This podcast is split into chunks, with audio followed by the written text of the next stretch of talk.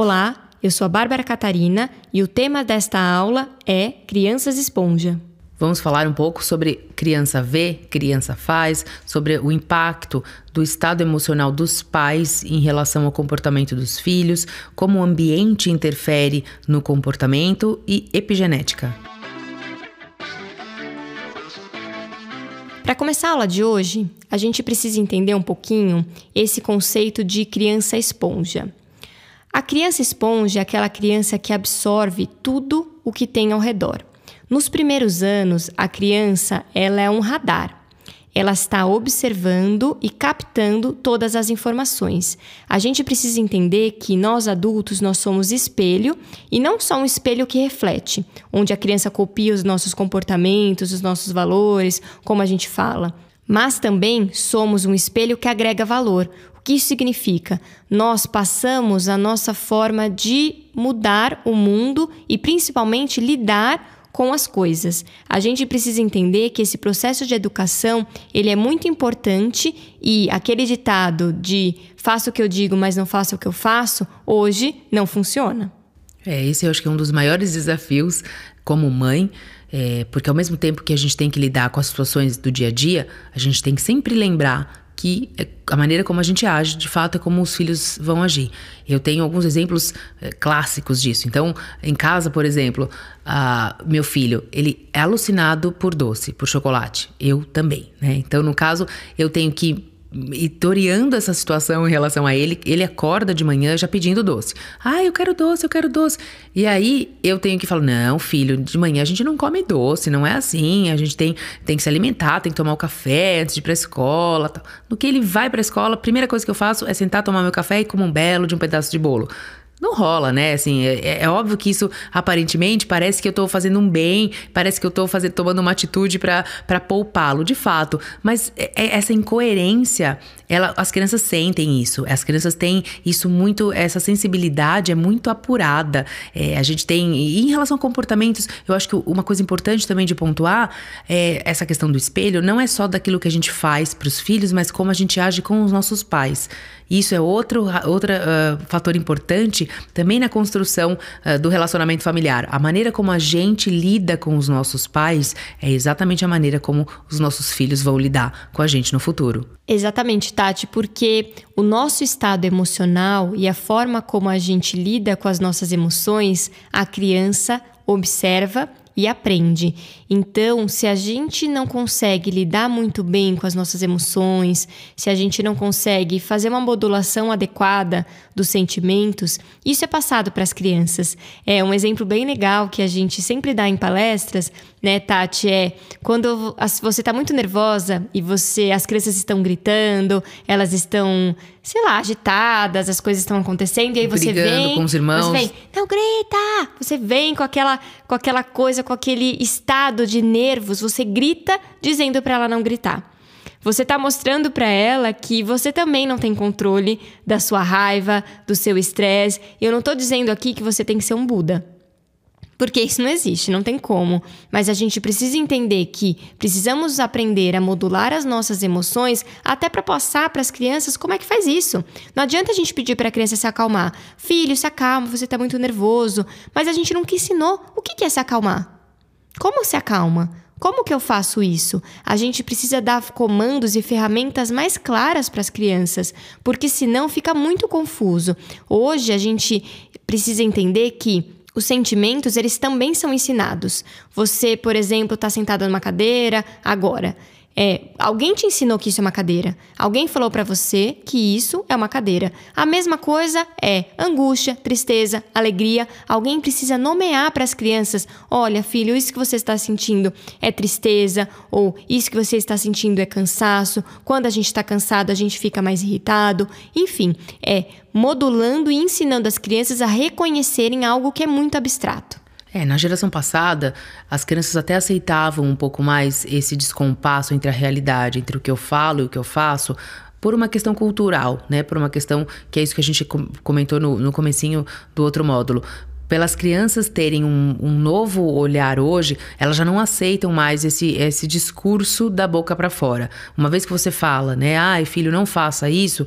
Primeira pergunta que vem no retruque é: Pô, mas por que, que você fez? Ah, mas você fez aquele dia. E aí você, como pai, fica sem argumento, né? Como mãe, você fala: Bom, e agora? Tô na parede. Isso é muito interessante, né, Tati? Porque a criança, ela também observa como a gente lida com essas questões, então ela se vê no direito de questionar. E é muito interessante porque a gente dá voz. Quando a criança ela nasce, a gente quer que ela seja uma criança que questiona, uma criança que se coloca. A gente quer que esse seja um adulto responsável, mas quando elas estão aprendendo, a gente se queixa, né? Eu lembrei de um outro exemplo maravilhoso que eu até já te contei, Bárbara. Eu tava no banheiro com as crianças no momento de escovar o dente, que para quem é mãe sabe que de mãe crianças pequenas é o momento mais caótico do dia, que é o momento que eles estão sentindo que o dia tá acabando e que eles estão assim contra a parede, eles vão ter que dormir, eles vão ter que dormir. Então eles fazem de tudo, né, para evitar esse momento. Então eu tava no banheiro e eles estavam me deixando enlouquecidas, enlouquecida. E aí eu falei, chega, tô cansada, não aguento, vocês têm que me obedecer. Falei algo assim, falei, eu vou dar uma chinelada em vocês. Eu nunca dou chinelada, mas eu, eu só ameaço. Ameacei, vou dar uma chinelada. E quando eu menos percebo, eu tô virando, escovando o dente de um, vem o mais novo com um chinelo na mão e começa a dar chinelada em mim. Falou, chinelada na mamãe. Ah, mas eu fiquei louca. Mas é isso, eles se sentem totalmente no direito. Se eu falo vou dar uma chinelada, ah, eles também querem dar chinelada. É de igual para igual. Que esse é, o, é um grande desafio de todos os dias. Como eu me imponho como mãe, como eu respeito meu filho como criança, respeito a opinião, respeito os sentimentos, mas mantenho o meu papel. Não, eu não admito isso. Isso não. Sabe, até, até claro que o argumento, ah, quem dá chinelada sou eu. Não é isso, porque esse é o pior dos argumentos. Esse não é o argumento correto. Mas o fato de eu ter que me posicionar diante de uma atitude falar: não, isso eu não admito, assim você não vai se comportar. Então, esse é um desafio diário, né? é a gente voltar a saber se colocar no lugar de autoridade, porque a gente se queixa que a criança não nos vê como autoridade, mas quem precisa assumir esse papel somos nós adultos. A criança não vai nos colocar neste lugar se a gente não acreditar que a gente pertence a ele. É um ponto muito interessante. É, e sem usar uh, argumentos agressivos, sem usar violência, né? Porque é fácil, assim, um pai uh, usar de, de violência no sentido, ah, eu consigo, me, eu me imponho através do grito, aí realmente, né, do medo, tudo bem, aí é, é fácil a gente se impor. Agora, não é essa Acho que ninguém quer esse tipo de comportamento. É aquela grande diferença entre autoridade e autoritarismo porque o respeito ele vem por essa por esse olhar que o outro tem um valor importante, o outro ele é, tem algo para me passar que eu respeito, porque se eu tenho medo, é, eu me comporto de determinada maneira na frente dessa pessoa, mas com o passar do tempo eu vou me fortalecendo e esse medo ou vai passar ou não vai gerar respeito nunca. Outro ponto importante que a gente precisa trazer para essa discussão é sobre a epigenética. O que isso significa? É o ambiente interferindo nos genes. É, durante muito tempo, a ciência ela acreditou que os genes são imutáveis. É, que a criança, é, criança não, né? O ser humano ele nascia com uma carga genética e que isso era lei não se mudava. Então, aquele gene ali era gravado na pedra e ninguém conseguia modificar.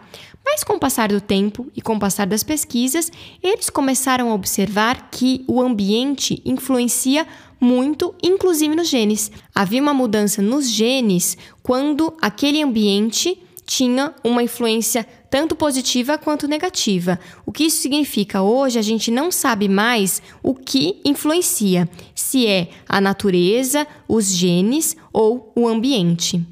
As crianças e os cérebros mais jovens, eles são mais sensíveis a essas mudanças epigenéticas. Quando nós somos adultos ou idosos, essas mudanças genéticas e epigenéticas, elas praticamente não ocorrem. Essas mudanças ocorrem no começo da vida da criança. Então, as experiências muito cedo, quando o cérebro está se desenvolvendo rapidamente, que causa as mudanças epigenéticas e influenciam essas mudanças muitas vezes comportamentais e até o que aquele gene carregava. Então vamos supor que é, existia alguma é, tendência a ter determinada doença mental. Quando essa criança tem um ambiente saudável e nutritivo, é, esse gene muitas vezes se muta e aí é, aquela tendência ela diminui e aquele gene não tem aquela força de se impor no comportamento daquela criança. Por isso, é crucial a gente fornecer experiências nutritivas para as crianças pequenas nos primeiros anos de vida. Uma coisa interessante, só para a gente dar um exemplo é, nesse caso, é tem muitas famílias que têm medo de adotar. Por quê? Porque falam exatamente esse argumento. Eu não sei o que, que essa criança passou, eu não sei a história genética dela, o que isso vai influenciar, o que, que vai acontecer comigo. E aí, com esses estudos, prova que você fornecendo um ambiente de amor e nutrição, você consegue inclusive mudar a genética daquela criança. Então, vamos pensar um pouquinho sobre isso, vamos nos atualizar e entender que sim, o amor transforma, não é só um clichê. É claro que existem exceções. É, a gente aqui não está falando da regra, né? Principalmente em ciência, não tem como colocar regras, mas uh, de fato o amor transforma sim, isso é inquestionável. Um filho adotivo ele pode receber um lar de afeto, com afeto, carinho, com amor, ele pode entender o quanto ele é bem quisto, e isso faz muita diferença num lar onde uma criança adotiva pode ter um, uma conotação de que não, não, não faz parte daquele ambiente, não se sentir aceita. Então, o amor, é, ele faz toda a diferença realmente no, nessa questão genética, nesse sentido. É isso que a gente quis trazer, né, Bárbara? É, e você trouxe essa reflexão importante, Tati, por quê? Quando acontece também algo de errado com a criança, a ideia é que não é que vocês se culpem. A gente só está trazendo aqui que existe essa possibilidade do afeto para ajudar em alguns momentos, mas quando algo sai fora ali da curva do esperado, não é para a gente se sentir culpada, é para a gente entender que as coisas é, elas mudam e as coisas elas acontecem também fora do nosso controle. A coisa não é preto no branco, um mais um igual a dois. Se eu fizer isso, vai acontecer aquilo. Por quê? Tem toda uma personalidade, tem toda uma forma como aquela criança vai se desenvolver. Existem outras pessoas que estão influenciando esse ambiente. Então, não vamos nos sentir culpados se a criança tiver algum comportamento ruim e a gente fala, puxa, tá vendo? Eu acho que eu não ofereci o um ambiente adequado. A ideia não é essa. A ideia é entender que a gente consegue mudar é, positivamente a partir do amor e do afeto, mas não somos super poderosos. A gente não tem o poder de definir a história e a vida de uma pessoa. E lembrando sempre que uh, vale a máxima de pedir ajuda, né? Pedir ajuda é a melhor forma de você solucionar os problemas, abrir a mente e não se fechar diante de um, de um problema e não se isolar. É abrir a mente e pedir ajuda mesmo. Para finalizar a aula, vamos propor um exercício. Faça uma reflexão e uma lista sobre a seguinte pergunta: Quais comportamentos e atitudes você se lembra que seu pai ou sua mãe faziam e que você percebe que faz igual em relação aos seus filhos? Agora, pense nos comportamentos e atitudes que você vê o seu filho fazendo e que você se reconhece. O objetivo desse exercício é, é, que você se reconheça no seu filho e que você reconheça o que você é, tem dos seus pais em termos de comportamento e como que essa história vai se repetindo para você identificar padrões de comportamento que você gosta ou não gosta e que quer fazer alguma mudança.